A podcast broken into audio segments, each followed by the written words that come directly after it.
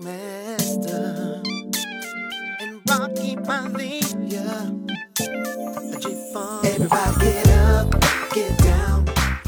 Hello，大家好，欢迎收听最新一期的《出道在即》，我是哈刺。我是小乐，听标题就发现我们很久没做的职场节目来了。我想想这一期的由头是什么？最近不是有个很火的电视剧叫《新闻女王，对对对，我老记不住，总记住记成新闻主播、新闻什么。对，然后呢，就我们就收到了很多私信嘛。大家也知道，客服的现在帕特里克的工作非常繁忙，现在就有事儿没事儿我都都怪他。就很多人说哦，这剧最近特别火，很好看，然后能不能让问我们聊一聊？然后你看了吗？在抖音上浅看一下对，我也在微博上，因为它有很多很精彩的段落嘛，比如说什么陪着老板去买包啊，嗯我也因为看看的那个对那个买名牌包那段，说是影射了我们就是就香港传媒的某位太太呀，包括什么什么的，我我也看了一些啊。坦白说，这个剧没怎没怎么看。那我们两个其实现在看职场剧看的也比较少，嗯，你最近有看的吗？最近没有，我我坦白说没有，然后好像职场剧也过了，就当年很火很多这种都市职场剧，现在可能更多的是潮的多，嗯，火的少。那这剧就算是算是逆势而上吧。那我们今天也是借着这个由头来聊一聊，为什么现在职场剧没那么火了，对或者大家为什么没有那么爱看了，原因是什么？好，那小乐开了个引子，我这边有一个小预告啊，就是明天我们会加更一期节目。哎呃，我跟小乐呢，就是有点做了一点小小的小疯狂的事情。对，做了一些大动作，对。对，那明天，哎，反正不多说了吧。如果你们有空的话，明天可以早上八点钟来听一下下哈。这样子咱是懂，发现你懂卖关子的。OK，那我们说回正题啊。那首先我们说第一点，为什么大家对国产的职场剧不买账？其中有一个是我觉得很多人都吐槽过的，就是编剧不了解一个行业，结果写出来的行业剧让很多专业人士看了之后，生理和心理双重不适。他的那个就是就是他编的，他他的专业是他瞎来的，就是就是假。就虽然你叫编剧，但是呢，你要不懂不能胡编乱造尤其是这种就有现实的这种行业有从业者的这嗯种，真的不能瞎编啊。就像像我以前是做投资工作的嘛，嗯，其实最不喜欢最不喜欢看的就是国产这种男女主都在金融公司上班，以这个金融公司为一个基调做一个设定来开展的这样的剧。因为我知道这个剧肯定假的一逼，我们很多日常的工作内容它一定是拍不出来的。而且很多那种暗箱操作、黑料或真的是那个什么也尺度很难拿捏，真的。不要再多说喽。对，而且他没有拉横幅，我觉得就假。这边的话，我有一个非常实际的例子，因因为我想举一个大家都知道的例子啊，就是《欢乐颂》里面，就是刘涛跟小包总他妈打电话对刚那个桥段。太熟悉了这段。对，说一个前情啊，就是他妈不同意刘涛跟他的儿子在一起，所以在背后呢暗戳戳的做了很多的坏事。那刘涛呢，作为一个大公司的 CFO，觉得自己啊忍无可忍了，被践踏了，所以说在跟啊自己未来准婆婆吧打电话的时候就说。如果你不停手，那么我就要做空你们家上市公司的股票。你做多，我做空啊！我宁可自损八百，也要让你倾家荡产。大概是这句话，原话记不住了。非常的就是霸气、高调和嚣张。呃，当时看到这儿的时候，其实我就是目瞪口呆啊，就完全是不知道姐在说什么呢？这是 啊，我先说就是咱们这个编剧是不是不是不知道咱们中国是个法治社会，不知道有证券法的存在，这是我当时最大的一个感受。他可能就是张三，你知道吧？对，为什么我说这一段非常的雷人呢？呃，我作为一个专业人士，给大家稍微浅解释一下，不会很枯燥啊。他刚才说就是啊，我他要恶意的做空人家的股票，那么首先你的手里面要有足够这家公司的股票，那你才才能能去做空。对对，但是呢，他以为他是谁呢？他只不过是一个公司的一个财务总，对吧？你他以为他是索罗斯呢。啊，这种感受。对，你想买多少买多少啊，你想啥呢？对吧？好，那就算是我们说啊，那他买到了百分之五的这家公司的股票，如果他要卖的时候，那么这个公司是需要提前发公司公告的，是要对公招市的，不是说你想买随便买的，想卖随便卖，不可能的。对。然后呢，还有什么东西？我想我想一下，就是说那个啊，我们再说第三条。如果说这个刘涛这个角色他真的这样乱搞了，其实对方是有理由去起诉他的，可以说他触犯了呃证券法，对吧？这个东西属于是本身就对对，它属于是操纵了证券市场，最严重是可以追究他的刑事责任的啊。那所以反正就是，嗯，这个桥段吧，当时我记得上映的时候，很多人在网上就很多叫好的，啊，就说哎太爽了，太飒了，不愧是姐姐，姐姐加油，姐姐好棒啊，出了一口恶气。但是其实我们真的做这一行的，看到这个桥段真的是想吐。有点雷人，就是这个桥段。对，怎么给你们形容呢？就特别像是在咱们在咖啡厅喝咖啡，不小心偷听到了隔壁桌在吹牛逼，你就特别想给他来个电击治疗。哎，但是我这么说啊，前些年我觉得咖啡厅我还经常能听到，就隔壁桌上来就是几个亿的项目。嗯这两年可能就是真的市场比较惨淡，就这种就是就侧耳旁观能轻轻的吹牛逼的故事都少了很多，真的。对，然后还有什么金融剧里面很多题材是啊，去谈客户，嗯，穿的西装笔挺，然后拎个什么公文箱。不好意思啊，我在上海生活这这么多年，真的没有人见过拎什么公文箱之类的情节。哦，还有一个职场剧里，我觉得特别让我不能理解的情节，就是很多职场剧里突然之间就进谁的办公室了。能拿能拿材料了，能偷换东西了，我觉得这件事情非常的不可思议。公司一定是有摄像头的。再加上，其实很多领导的那个办公室是要刷卡进的，怎么就能随随便便谁都能进去换了个材料，偷看个报告，偷窥了一眼什么？而且还有一点啊，我个人说，就我们公司大家都会，就是你们会在职业剧里，尤其是金融职业剧里看到一个情景，就是大家拿一个黑板的白板在那里，老板哇开始写画白板报之后，然后就会有人，但是我跟你这么说吧，大家基本上都会有个习惯，就是开完那个会立马会擦掉的，不会把这个东西留在会议室里等别人偷窥，等别人拍。如果职场剧里有这个桥段，我觉得非常假。嗯，好，那我们刚刚说的就是金融行业的剧啊，其实这种还有很多。那么我们下一个要吐槽的是医疗剧啊，啊，我以前最爱看医疗剧，是为什么呢？就首先就是这个行业离我比较远，那你看这个东西还是想了解其他行业的切面嘛？就是我很少看金融剧，一方面我觉得它假，假的离谱；二就是它跟我的现实环境很接近，那我干嘛不看一点跟我别的不不相关的？而且职场剧我最愿意看的一个是医生，一个是律师，因为它离我的行业比较远，还能学到新东西。那我们就就着这两个行业你挨个来吐槽吧吧。对，你是踩到我的槽点上了呢？是，那医疗剧里面其实呃，我觉得就挺雷人的一点是什么？首先我先说个前提啊，很多医疗剧它是没有顾问的，就是纯靠编剧自己的发挥、自己的想象。就他觉得此处应该以这个镜头是最美，那我管你什么现实情况，我不管，我就要这么写。就是他就是就是在世华佗，想咋看咋看。我举个例子啊，例如说很多医生穿里面穿呃什么衬衫啊，打着领带啊，然后外面穿上白大褂，白大褂，可是这个白大褂没有系，它是敞怀的。这个是非常非常不规范的操作。你说你要知道，我们要知道一件事情，说医生为什么要穿白大褂？消毒啊、卫生啊、安全啊你，说的呃，对，它其实就是为了隔绝外面的一些什么细菌啊菌啊、啊病病毒什么，它起到一个隔物理隔离隔绝的作用。这东西你是必须要记着的，不然的话，你那你厂那你穿它干什么呢？制服诱惑。乱讲话哟，你真的是，对。然后还有什么那个在手术过手术过程中，主刀医生哎非着耍帅，用手推了一下自己的眼镜镜框，就是哥，咱懂不懂一个什么叫手术室内的无菌操作规范？他可能像柯南，就不可以，你的手不可以碰对，我那地方的。不懂呀，真的。对你，如果你想碰的话，你可以跟旁边的护士啊什么说，你帮我扶一下眼镜，或者帮我擦一下汗。没有医生自己擦、自己扶、自己给自己擦汗，这是不可能，你手就脏了。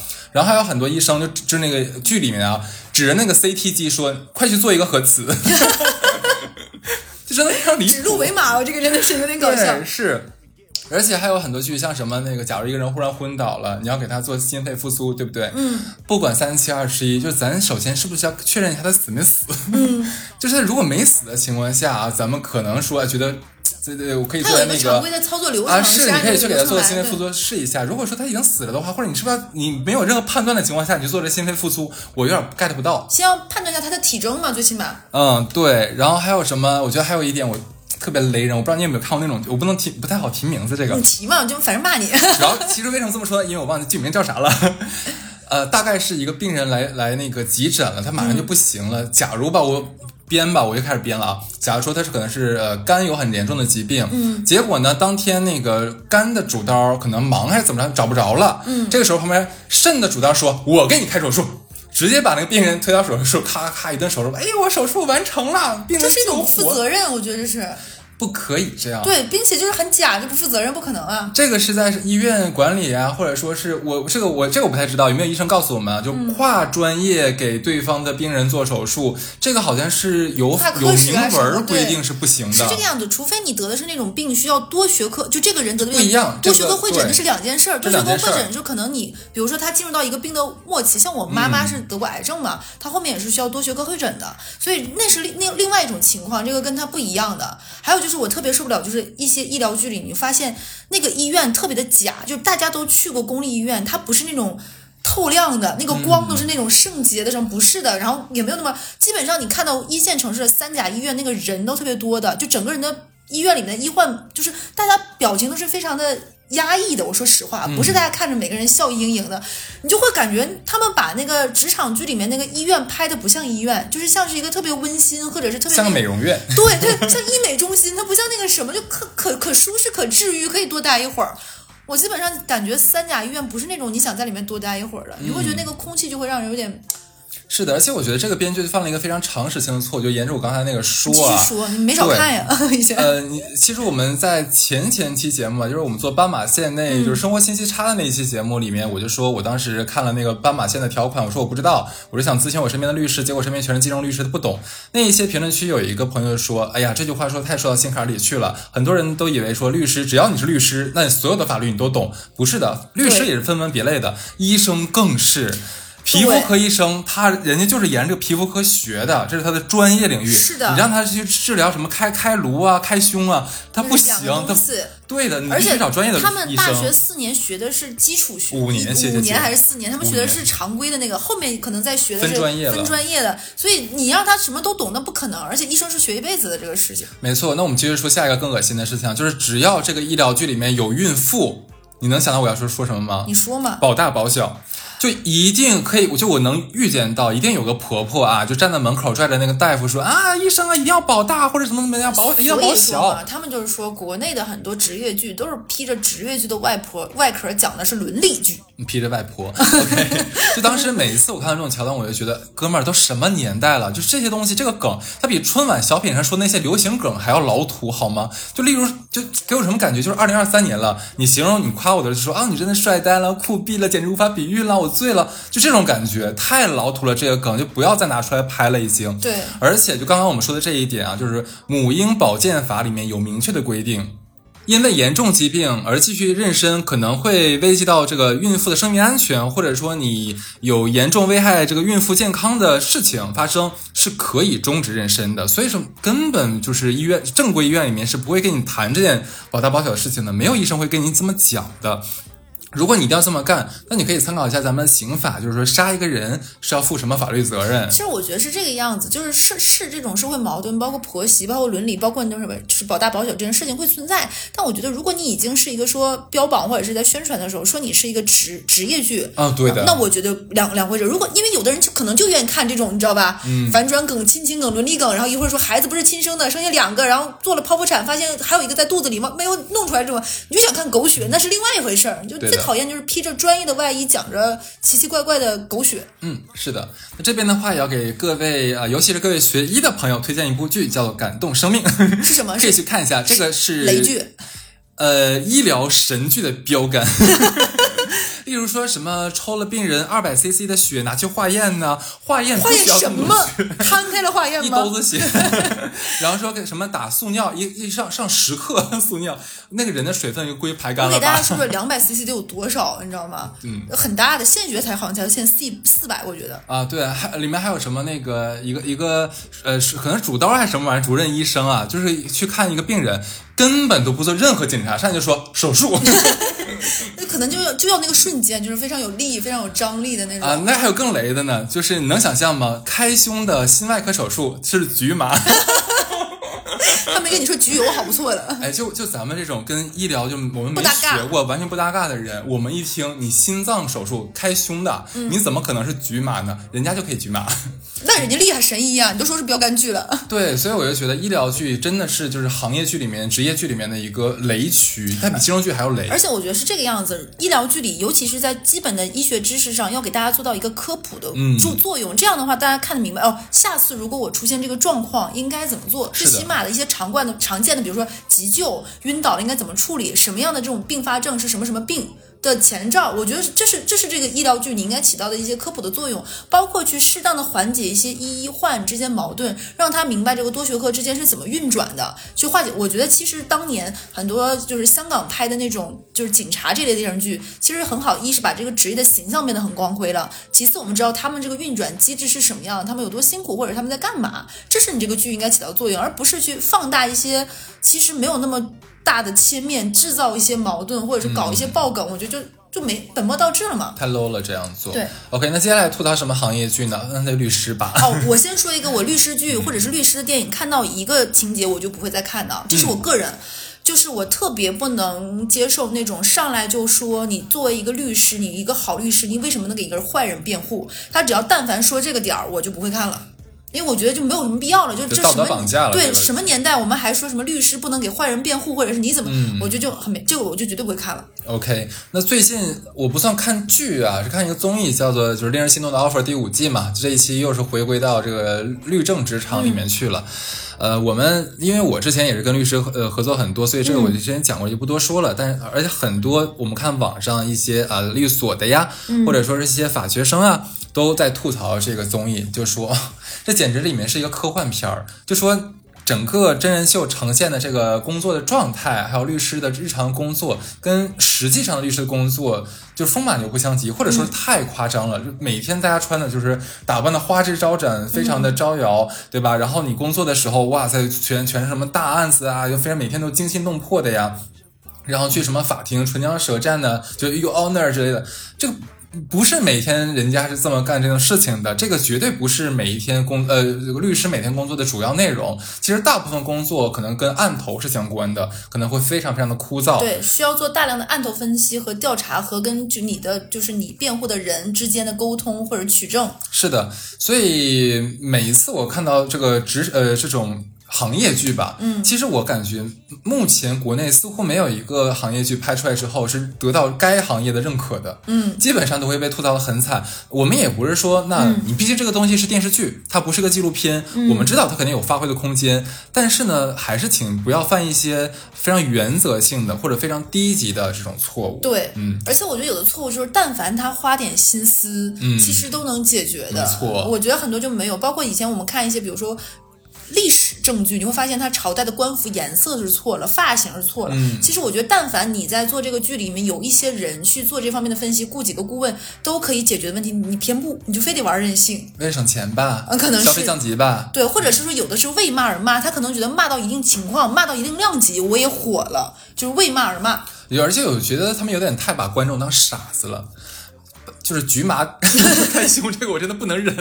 他可能觉得这是个爆梗，你知道吗？他可能微博能上十天热搜，我觉得这个就是可能是他觉得的。OK 还有就是我们刚刚说的是他们关于职场剧的那部分行业剧行业的这个部分、嗯假的部分，我们来再说说。我们讲完戏了，我们再讲里面的人啊。我觉得他有一点最大的问题就是，很多演员他本身是没有上过这种社畜的班儿，没做过牛马的。嗯就是很多演员，首先他本人要么就是科班出身，就是做演员那个这个职业的；其次呢，他们就本身我说难听点儿，就是他们的这个智商，就是有些人他可能真的是不太够。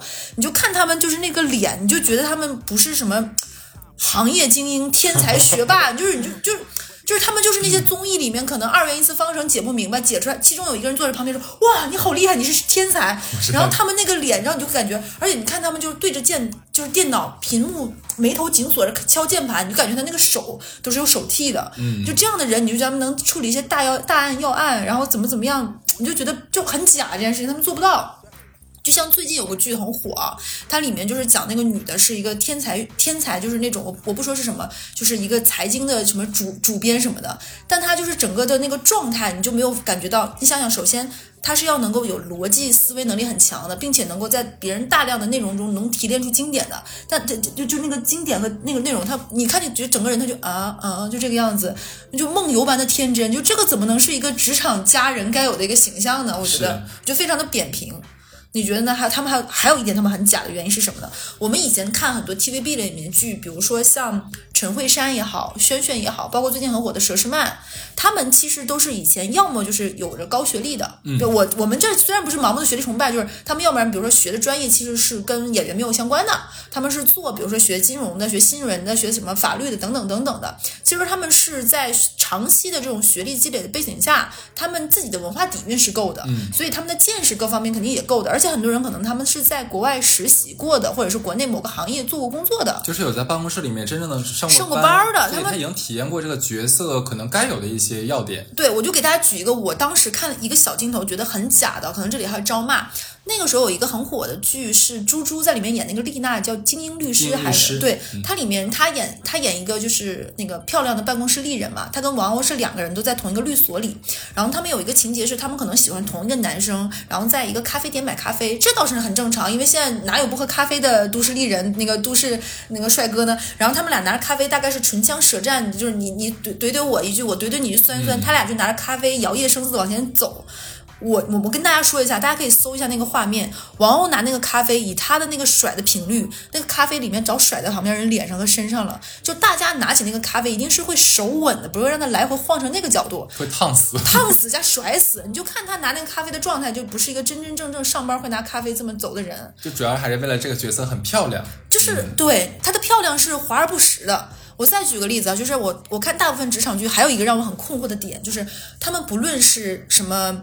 呃，几线小城市打拼过来的人，还是刚来上海租房子的人，他们都有一个巨大的房子。我的妈呀，这个简直是太雷了！对，就这个事情是深深的让一个我在上海就是生活了十年的人产生巨大的困惑。动不动说什么刚从四五线小城市，然后毕业了来北上租打工，说是租了个房子说，我现在太穷了，穷的都不行了，每天可能只能吃便利店的那个便当啊，或者是吃馒头馒馒几个对对对对结果呢，住的是那种一推开窗能看到上海陆家嘴三件套的那个房子，我看了一下，平方数一定是在一百平左右的。对的，你要知道，能看到陆家嘴三件套，大概率就是在呃外滩沿岸这附近，至少是对，最起码是内环。你想一下，这样的房子、这样的小区，在上海大概多少钱？我觉得是一万五左右，要往上起跳的。哦，不不止，他那个两百平，而且装修都很啊，很，华丽，对对 很有艺术感，感觉是经过什么名牌什么装修的那种。对对对对，有设计师的那种的我就。特别想想问的话，你既然这么穷，然后你又是刚毕业刚来上海上班，你的工资多少？你做的是什么工作呀？对吧？一万五、一万六的房租就这么交出去了？而且又说自己很辛苦，你就觉得很困惑。最要不要脸的是，他们居然还会在剧里说啊，我只能住在在住在这样的小房子里。我就我觉得《欢乐颂》，你刚才说《欢乐颂》，我想起来，我当时看《欢乐颂》，我觉得不太合理的一点就是这么几个人，他们怎么能住在同一个小区里？嗯，就是我觉得这件事情本身就非常不合理的，就是主要是什么呢？其实那个安迪他那个角色，就是他是一个 CFO 嘛，他自己学历非常好，然后那个女高管，这个我们就不不说了，对他可以住在这边。曲筱绡也不说了，他本来就是富二代。那个三个合租的女生，其实那个樊胜美的角色，我觉得也可以。那她可能工作了几年，然后可能月薪是个两万块钱左右。杨紫那个角色，杨紫和另外一个叫关关，对吧？对我关关我忘记了对，这两个刚上班的小孩，其实正常来说，我们感觉啊，你刚上班的话是会合租，但是一定不是合租在这么高档的公寓里面。你就算平摊完了这个房租，假如说他这个房子其实挺大的，那个房子三十吧，我觉得七八千一个是肯定有的。你算起来的话，我觉得整套租下来的话，一万八九是肯定要要的。哎我个人觉得啊，我觉得如果拿七八千的房租的人，可能就不想跟别人合租了。就想一个人稍微有个独立的环境，为什么要要不然为什么要拿这个房租？我就觉得很多的不合理。嗯，这个我觉得不一定，还是有很多的愿意嗯我只是。我我对觉得我是我觉得刚上班的人的话，他不会拿出七八千块钱来跟人家合租，然后还说过得很紧吧，是 不能。就就很不能理解，就这个。还有就是，我再说一个事情啊，就我我是一个很爱穿高跟鞋的人了，我觉得也是。但我觉得没有人真的会踩着恨天高骑摩拜和上下班挤地铁，我肯定会有一个舒服一点儿的通勤鞋，嗯和我在公司换的鞋，甚至于我会在脚下面偷偷再放一双没事让脚休息的鞋。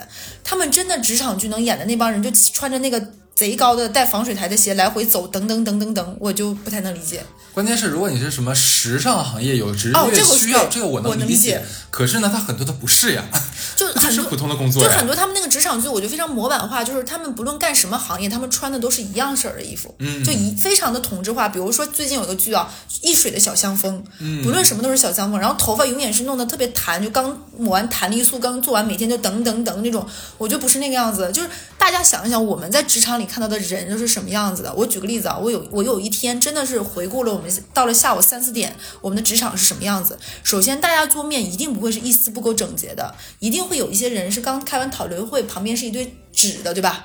有的人是刚点完外卖，几个人啊，我们一起分个披萨，一起分个什么那个地方有的很多奶茶、吸管、杯子的，对不对？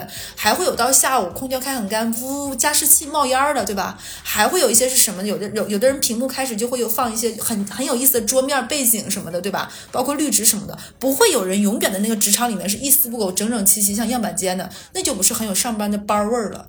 他们就班味儿太差。你还准确一点，就是一个办公室里面肯定就是有乱有不干净，不可能一个办公室各式全是干净的是的，就是各式各样，就是千差万别。然后包括有一次我特别下午的时候看，有的人就脱妆了，有有的人可能开完会热了，因为很多办公室下午很热嘛，他就可能拿一支笔啪把头发别上了，就是大家就尤其是我们很常见这种样子，而不是每天都那种油光水滑、一丝不苟，不太可能的。到下班的时候还是那么容光焕发，妆还是全妆，哎是这样子。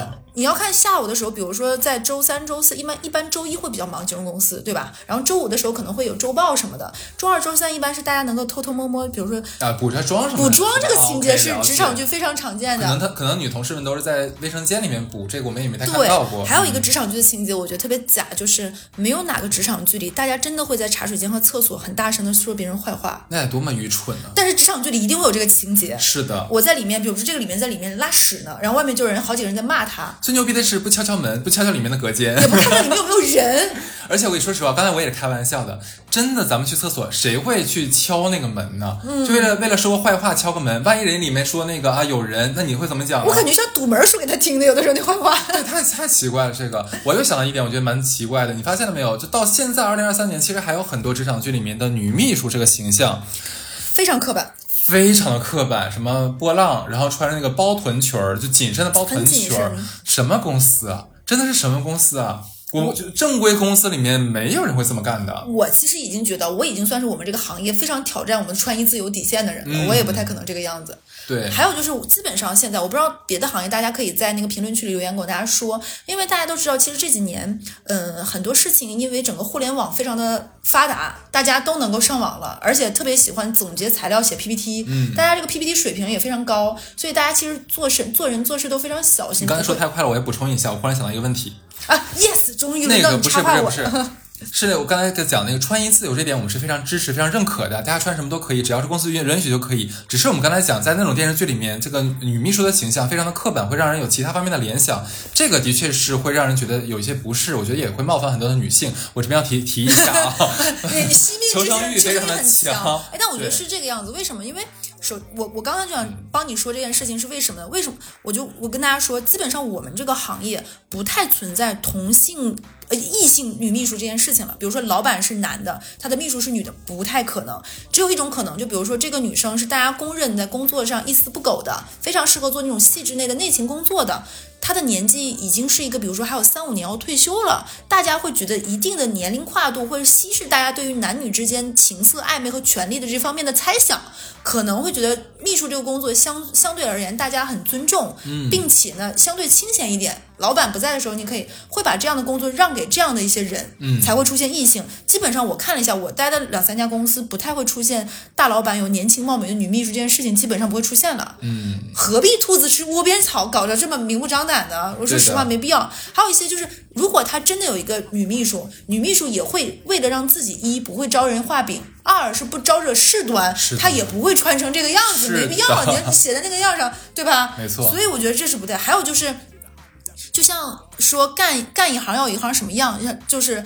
跟医生除了他那个白大褂是有他的这个作用，其实他也是一个形象和身份，对吧？嗯，你看起来就是你在医院里一眼就能找到哪个是医生。对那那我们在职场上，你也要有一个上班的班儿味儿，对，就最起码你那个衣服，首先你在那儿做一天上班舒服的、得体的，能够如果你是要见客户跑外场的，能够直接出门的，那还是对尊重你的行业的那种的。是的，就像比如说啊，我们平时老板不太管你的穿衣打扮和什么，但是如果明确第二天我们会有一些跟客户的洽谈，老板还是说。平时不把我当人可以，咱出去的时候还是稍微拾掇拾掇。这我觉得你蛮好呀，可能你老板对你要求蛮高的就。有的时候不洗头啊什么，女生其实精装嗯简装还是差很多的。你 洗个刘海倒是。对，就是这还是哎，很多的我跟你讲，。你刚才说穿衣自由这个问题，我忽然想到我们之前公司有明文的规定，女士不许穿皮裙儿，男士不许穿皮裤。是的，我我当时也不太理解，但是后来就是反正 HR 教给我们的说，如果穿这两个东西，其实是非常的不专业也不职业的形象。对，我觉得可能性魅力强了一点，就是人的这种这方面，可能就是你的职业专业性就会差一点。对，但我想谁会他有管深 V 吗？裤呢？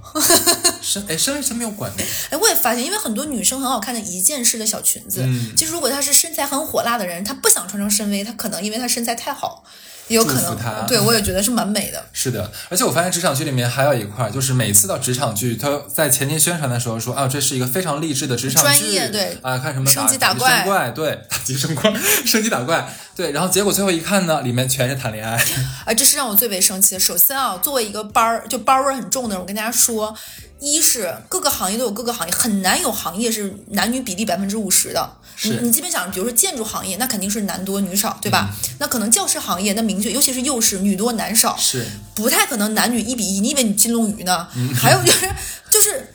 咱们从早上，而且现在这么卷，大家从早上八点可能上到晚上十点，你跟这帮人朝夕相处，烦都烦死了。你想跟他敢谈恋爱，你你根本就不想见到他呀，你根本看不上呀。呃，我的点可能是从另外一个方面啊，就是我是想说很多所谓的近几年啊，因为女性题材比较多一些，很多就是在前期宣传的时候说啊，我们这部剧剧呢是一个以女性呃成长励志的视角，就女女性从最开始刚毕业一直到最后成为女高管的奋斗嗯史。其实我刚开始我还蛮吸睛的，我也蛮想看一看的，结果很多这样的剧，你看到中间的时候就会对它嗤之以鼻，不知道编剧是怎么想的。就是一定会出现好几个男的，在过程中帮他、害他，男的、女的，而且一定要整一个哦，你说嗯，我老男的男的全都要爱他，他是个玛丽苏，转着圈爱他。老板爱他，然后外面呢一定有一个高富帅爱他，然后他手下呢一定是有一个就是呃纯白无知的。等一下，你没有发现你刚下属爱他你刚才说这一段，就发现这只不是职场剧，这是披着职场剧外衣的《甄嬛传》呀。没错，是这样一个温太。医，对不对？对还有四郎，还有那个不是，你知道我。看到这边的时候，其实我蛮生气的，你知道，我觉得被骗了。你你前你前面你是宣嫉妒他传的时候，我很嫉妒他，我也想，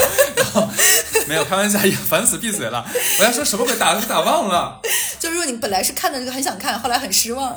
对，就前期你宣传的时候不是这么宣传的。其实我蛮期待说你能真的拍出一个女性的史诗来的，对吧？结果你拍到中间，其实我觉得你是在侮辱谁呢吗？就是你在侮辱这个角色吗？嗯就是你说的还是说这个女生啥也不是，最后靠着身边的男人帮她，就是一个一对一关一关过去了。你最后想宣传的是是是什么呢？你的导向是什么呢？我就是不能理解。然后最后一看编编剧还是女的，我就不太不能理解了。而且我觉得还有一点就是，他们有一种很奇妙的一种节奏，就是一到男女情情爱爱、磨磨唧唧搞半天拉丝儿，一到就专业部分跳快进了，很快 就这边就进去了。大家好好谈判，他们去上海出差，咻回来，然后说大单告成，然后又开始谈恋爱了，就是职场剧就是三五秒跳针了。没错，反正动不动碰到一个特别难搞的客户，你知道吗？进去随便一个什么动作，假如说帮帮别人扶扶一下老太太呀，哎，当时成了。对我说你妈，这怎么可能呢？什么面试之前递了别人一杯咖啡，别人说就是因为那杯咖啡怎么怎么样，我说啊，你们公司太不专业了吧？他们可能是听了咱们那期职场玄学。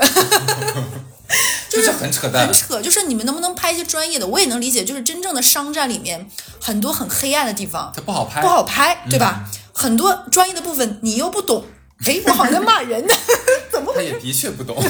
对，就是咱们请个顾问，该花的钱啊，这知识付费该付还是要付的。我觉得不要瞎拍。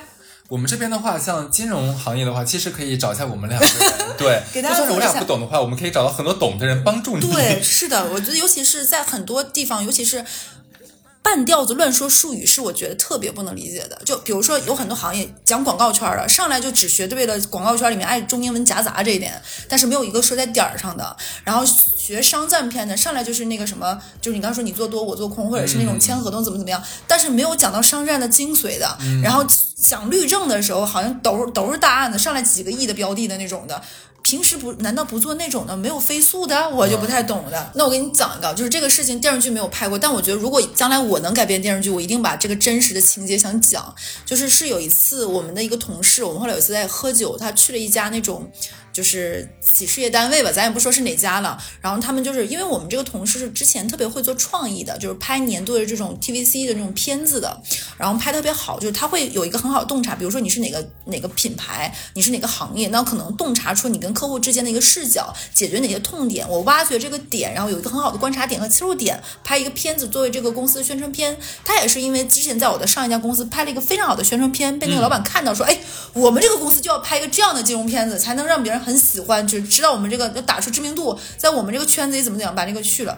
结果这个老板呢，其实是那种一直在这种单位里不太会说英语的。然后他们有一次在跟一个非常厉害的，就是这个行业里面 4A 的一个广告公司在说，说我们今年那个东西叫 TVC 广告片，嗯，结果那个大老板就一直说我们这个 PVC，从头到尾就是我们这个 PVC，你把那塑料管给我拿过来。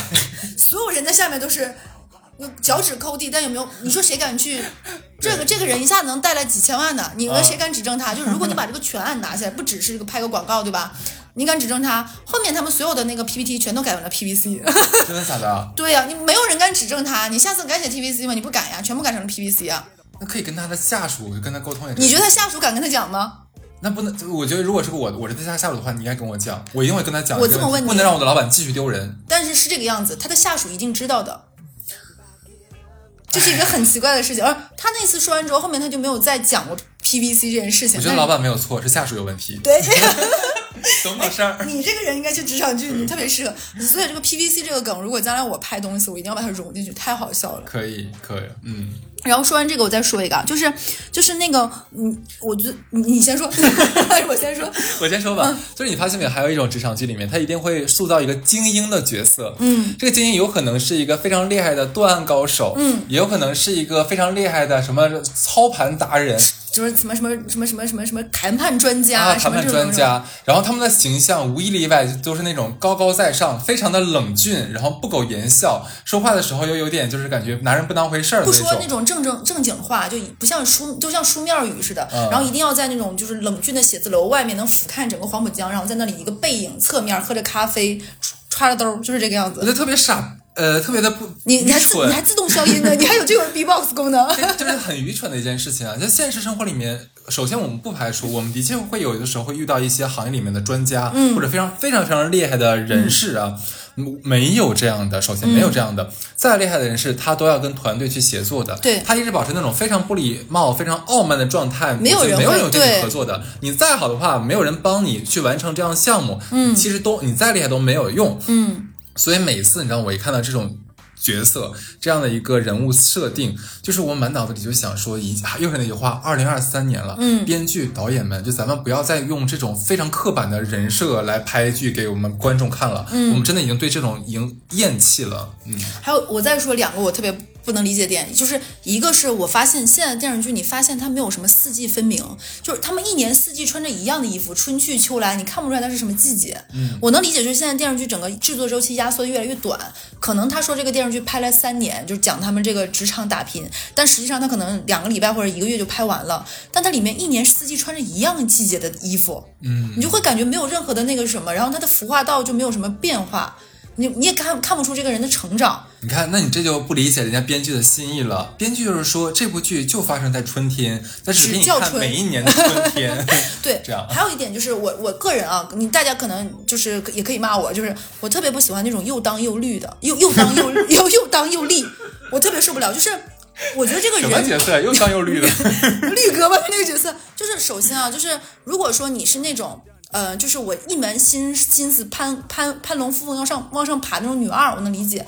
你不要这也要那也要，对不对？我又想要是我以以示独立，怎么怎么样，又要接受别人对你好，然后过一会儿说啊，虽然这个样子不能，但我知道你很爱我，就是咱们不能这个样子。对的这种人你也只能在电视剧里当女女主角，你在生活中这种人，别人背后一定骂你，男的也会骂你，就是很踩着人那个什么。所以我觉得要笃定一点。为什么那个时候呃，日本有电视剧叫什么讲的，就是就是《东京女子图鉴》吧？啊，我觉得很多人会觉得那个很好看的原因是，他把这个人刻画的非常的真实。嗯，他有很多地方其实是放在会有一点觉得，嗯，有点那个什么，比如说，嗯、她对她男朋友就是没看看不上呀，我一定要离开这里怎么样？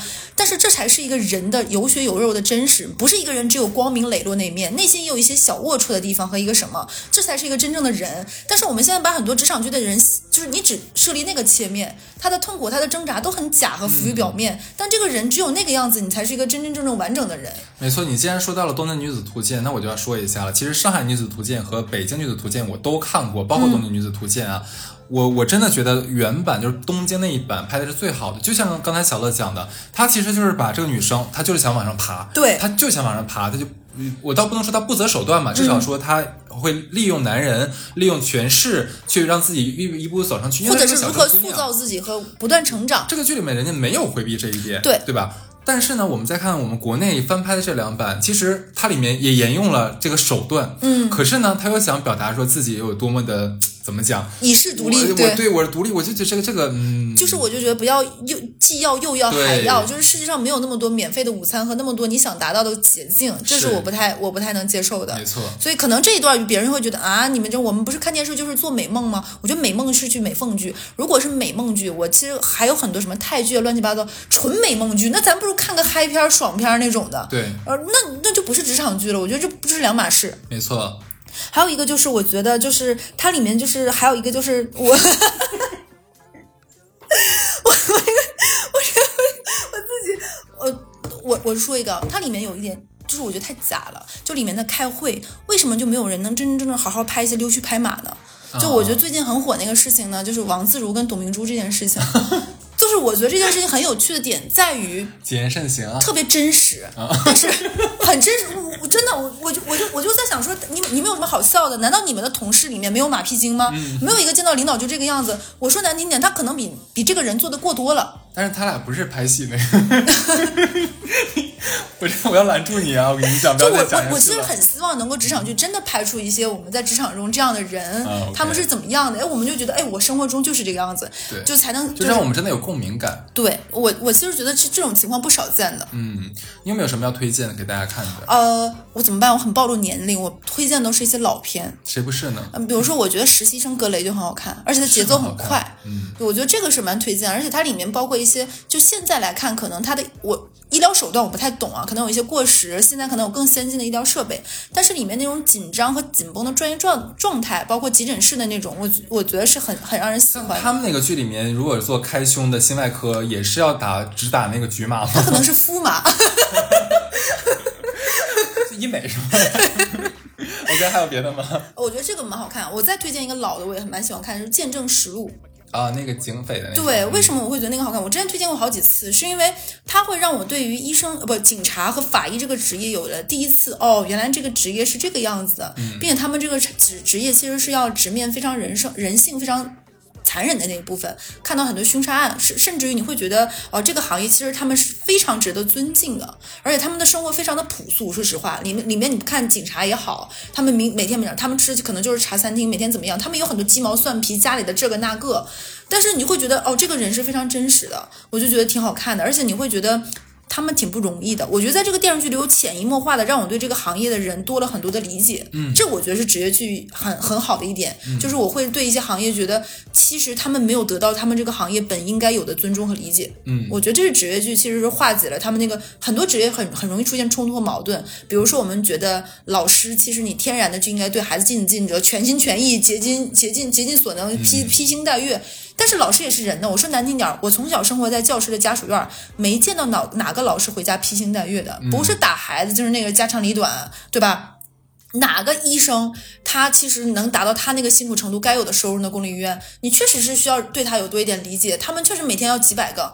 我给大家讲个最最真实的例子啊，我其实以前特别讨厌去上海的有个医院叫红房子，为什么呢？因为它的医疗的周转速度非常快。就我第一次感觉到我在那里没有被当一个人，就是在那里，就是有一个检查是 B 超，是一个一个一个进去的。他当时我进去的时候，那个人在上一个人在做手做那个检查的时候是要把裤子脱掉的，那个人女生在里面躺着的时候已经把裤子脱掉了，然后他进来的时候，他跟我说：“你裤子脱掉，等着。”我当时有点不好意思和害羞，然后我就想说等他做完我再拖来得及。结果那个做检查的人跟我说说。你们如果每每每个人都这么扭扭捏捏，我一天少做一两百个，你知道有多少个人全国排队等着在那个什么吗？嗯，虽然他这种语言方式和什么可能不太好听，但是这背后确实是一个医疗资源，他就是这么紧张，很是很对，所以他没没办法，他每天要面对很多我这样的人，所以我能我因为看了一些电视剧，我能理解这一面吗？我理解不了。电视剧里面的那个医院的走廊都是光鲜亮丽明亮的，医生多么的负责任，多么的爱你。对，但是你看，真是他要面对的是什么？他可能这句话每天要跟两百个人讲。对的所以我觉得医疗剧，如果你拍的真的很好，是可以化解很多我们的之间的问题的。没错，嗯，所以我觉得这个是，而且我再问一个问题啊，就是到最后我们节目照例要升华一样，毕竟我还没说呢那你说，我的妈呀！哎呦我天，直接掐断了我是吗？我推荐一个，就是这个半泽直树，我推荐他的一个理由，其实不是说他有多么的真实，不许说啊，不许说那个事情。为什么推荐他？其实他，你说他跟真实的呃日本的银行业的从业人员里面的表现是一样的吗？我肯定要说，里面的演员他的表达方式，他的表演方式，他肯定是过于夸张了，动不动里面那个就是男主角嘛，还有里面那个反派一号，哇，这整个脸在颤抖啊，那个那个口水都拉丝从流下来啊，那个愤怒的表情。这个，因为我后来真是看了一下，有人说他其实是沿用了他们日本那个能剧里面的一些方式我刚，刚想说，它是一个表演方一式种。表演方式跟我们国内是不一样嗯的，对吧？那肯定人家正常的银行工作人员不可能现在这个样子，嗯但是我觉得它里面真的就把那个。一个集团里面的勾心斗角，小小的一个嗯和他互相谈判、互相利益牵扯，以及非常宏宏大叙事一样的这种呃战打仗描写出来了，拍的非常好，所以很烧脑。而且他没有什么情情爱爱，对，就是我就是受不了。这也是为什么大家最近说那个那个新闻女王很好看的原因，说里面没什么谈恋爱，男女主都在搞正事儿。我觉得特别好。，对，嗯，是最。受不了就是借着就是说职场剧，然后里面的人都在拉哎拉丝儿、亲个嘴儿，没事儿就这个那个。我在想，他们咋这么幸福呢？就是可以刚上班，然后月薪贼低，可以租一个能八九千的房子，一两万一两万的房子，对，然后还能找到一个高富帅男朋友，就啥都他的了。而且还不吃外卖，天天都吃的特别好，对吧？嗯然后就男朋友等着她，然后有人爱着她，然后还无数圈养着的。啊，他的衣服还都贼漂亮。贼贵，就是随便一个破大衣 两万七，就是那种的，你不知道她哪儿来的。对，这也是不懂。他们那个包啊，什么配饰都贼贵，对，或者是小众品牌，一搜一件衣服四五千。就是都不是我们上班人平时会穿的。对然后你还有什么推荐的吗？我没了，你有吗？我我我发现我推荐的还还都是很老的电电视剧，还有一个叫做那个呃很老的一个美剧，叫做《金牌律师》，就十几集，我觉得很好看，里面也是讲一些官司，虽然它也是大案，但里面那个嗯 就是这个紧张的节奏，一集是一个我觉得蛮好的，而且它是很好的让你了解我们不同法系之间的一些区别。我觉得这个还是蛮推荐，就十二集，真的，咱咱推荐没有十年内的吗？没有。我突然发现，你刚刚推那个半泽直树，好像也得有小十年了，一一四一五一六年那那个时候的电视剧，差不多了。对，那我我问一下啊，就是刚刚我就想说，我不好意思跳闸了，为什么我们已经上班上这么累了，还想看职场剧呢？没有别的剧可看。其实我有的时候我上班上累了，我不愿意看这种，我愿意看那种无脑的，就是那我也是或者是那种非常家那种的，就比如说那种老年相亲这种的，啊，有点好玩那种吉林卫视那个特别好笑。对，就是我想看一个完全跟我风生活抽离的，或者是看职场剧，我也想看那种跟我这个行业没有关系的，或者或哎，那个时候我有一个蛮喜欢看，虽然它很也也有很多人很说很假，就是《越狱》第一季、第二季，嗯，因为它跟我的生活完全不一样，然后就是又是越狱，然后一一直怎么怎么样，你会觉得挺有意思的，嗯，或者是看恐怖的，我我对所谓的这个影视作品啊，嗯最重要的一个目的就是能取悦到我，嗯，让我心情愉悦，或者让我开心，让我真的就看完之后，哎，今天我觉得这个时间浪费的值，嗯这个是我对一个影视作品的一个判断。嗯，其实我可能本身我是不会想那么多的，但是呢，我们就也是具体的人，我现实生活中我也有我的就是工作角色，我既然懂这个行业，然后结果我看你拍出来这个东西，又是我我能知道的东西，一看一塌糊涂，这会让我真的很想骂人。这切就是就就就不如我写的，不如我来拍。对，我觉得你拍肯定好，你拍那个刚刚那个我想看，就全程大女主，我跟你讲，全程是就是动脑子的，全程就是商战谈合同。对，然后我我觉得你一定要把你之前那种那个然后我告诉他，就是五年是不好升职的，对不可能说今天是这个进公司，明年就当总经理，不可能。哎，我说说我想看的职业剧是什么？我觉得首先啊，就刚刚我说那个马屁精这种一定要拍出来，就这种人，就你看到他那个样子，你你看电视剧，你就你就能对号入座，这不就是我们公司谁谁谁？然后我们大家还可以截他表情包聊一聊，就是一种茶余饭后的一种开玩笑，对吧？第二种就是我觉得能把一个职场人里面真真正正内心里面的好的那面和坏的那面、阴暗的那边能内心的斗争和挣扎能好好的拆开讲，包括我想要最后和我想达到的没有成正比，我如何自己内心和解，包括我的虚荣心，包括这种在一线城市我收入和我的花销不成正比，我如何能够怎么怎么样？就是我看起来赚的比爸爸妈妈那个年代多很多，但是我没有攒下来钱，我这个钱怎么花的？然后我上班得了一身职业病，有哪些职业病？哎我举个例子。你们这种经常当年坐飞机的腰肯定会出问题。对很多女生长时间久坐，可能包括生气，就是小叶增生、乳腺结节。其实为什么不把这种职场上带来的这种潜移默化的影响，包括我们如何去调节这个东西好好排一排？上海很多女性会得甲状腺的疾病。对，就是这是职业带来不是就是就是很多病很多班儿上你就很生气，你们真的没有把班儿生气的那部分如何去解决生气这部分好好排一排。就是你作为一个艺术作品，我们接受你升华，接受你就源于生活，然后再拔高一下。嗯，但是你不能拔高完了，拔高的面目全非，拔高的完全让我们无法代入，这个是不可以的。对，然后就是还有就是我说的，就是跟跟咱俩刚刚聊的，就职场剧就少点情情爱爱，这个部分真的很少。还有就是能不能就真实的拍一些，比如说一线城市，很多人可能大家交友不是大家想的，就是特别那个什么办公室那种，你比如说。正常软件约到他，你就软件约你就直接拍，什么什么路上就暧昧拉丝儿，咱俩就是怎么的就怎么样，不过审姐，啊，也是不好意思，网剧应该没有那个那啥。啊行。或者是说一些我们就是过不下去了，两个人可能步调不一致，好聚好散。就不要写写的一定有巨大。我其实觉得生活中很多的时候，大家不是有什么深仇大恨所以离开的。嗯，我觉得可以真真正正谈一些，可能大家就是步调不一致，理念不合适，职业发展有更多的规划。我未来就要去这个城市，你就要去未来那个城市。我们觉得事业就是比爱情重要，有啥不能直说的呢？对，刚找到工作的实习生可不可以就是在那个老公房里面拍摄？对不要在那种大平层里面拍。是的，然后不要动不动就是全公司的人，这个是企业家的女儿，那个什么的财阀的千金，来了就可以整顿整个职场，我觉得这不太像。那我觉得差不多，OK，那希望能拍出，就是在我们俩的指导下吧，能拍出一些好看的电视剧。是的，明天有更新哦，还可以继续关注一下我们。没错，明天的动作明天来听，拜拜。拜拜。